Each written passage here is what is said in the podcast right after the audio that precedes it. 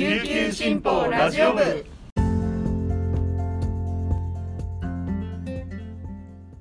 はいたい皆さんいかがお過ごしですか？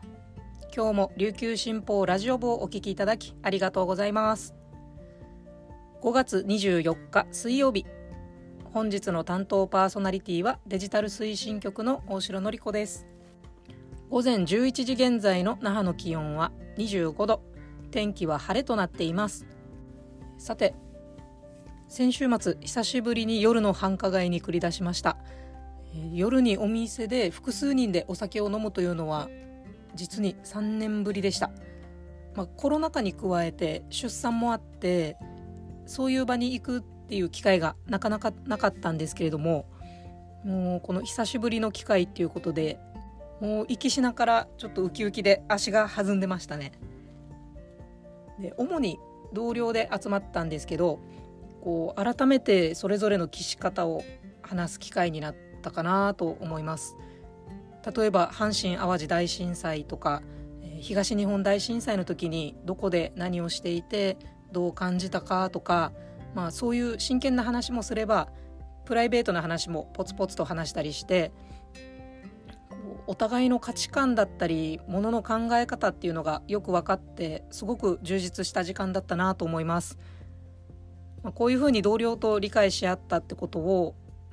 働く環境にも生かしていけたらいいなと思っています。そして今日の那覇は梅雨とは思えないような青空が広がっているんですけれども気になるのは台風2号の動きです24日午前9時現在非常に強い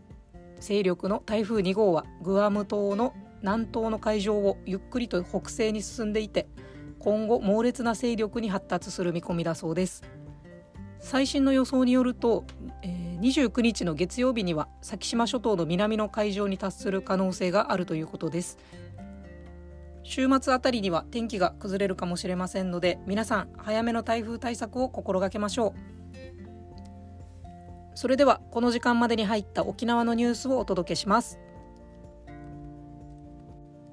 最初のニュースです。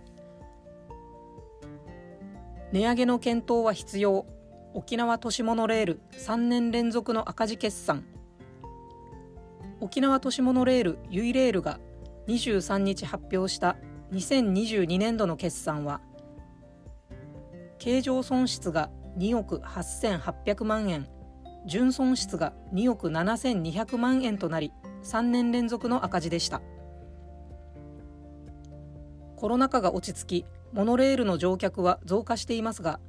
修繕費や動力費など営業コストが膨らんだことが響きました。23年度も影響が続くことを織り込み赤字を見込んでいます。沖縄都市モノレールの渡慶社長は23日の記者会見で厳粛に受け止めている。過去3年とは環境が違うので先が見えないわけではない。と説明する一方運賃の値上げについては検討はしないといけないだろう。と述べ電気料金値上げの影響などへの見極めが必要との認識を示しました。続いてのニュースです。外来植物メリケントキンソウが沖縄本島で広がる。外来植物のメリケントキンソウが近年沖縄本島各地に分布を拡大しています。果実に鋭いトゲがあり沖縄県外では人やペットの皮膚に刺さるなどの被害が出ています。昨年頃から本島でも確認されるようになり各地に点在しているとみられます。トゲによる負傷に加え在来植物や生態系への影響も懸念されることから関係者は分布を広げないためにも早急な取り組みが必要と警鐘を鳴らしています。このメリケントキンソウは南アメリカの原産でキク科の一年草です。人参の葉のような見た目で地を這うように生え5月前後の時期に2ミリ程度のトゲのある実をつけます。県外では公園やグラウンド道端などで繁殖しており全国の自治体が冊子を作成して注意を呼びかけています。鹿児島県は指定外来動植物として野外での植栽を禁止するなど厳しく規制しています。最後のニュースです。沖縄全島エイサー4年ぶり開催へ。沖縄全島エイサー祭り実行委員会は23日第68回。沖縄全島エイサー祭りを9月8日から10日まで開催することを決めました。会場は沖縄市のコザ運動公園陸上競技場で8日には小屋十字路周辺で道ジュネが行われます。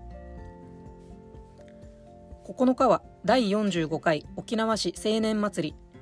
10日は全島エーサー祭り本祭りとなります。県内各地の青年会がエーサーを披露するエーサーナイト2023も6月18日から8月13日までの間に6回開催されます。以上本日これまでに入ったニュースでした。今日紹介した記事の詳しい内容は琉球新報のニュースサイトにてお読みいただけますのでぜひアクセスしてみてください。それでは今日も皆さんにとって素敵な一日となりますように今日も頑張っていきましょう。チューンチバティーチャビラ屋台。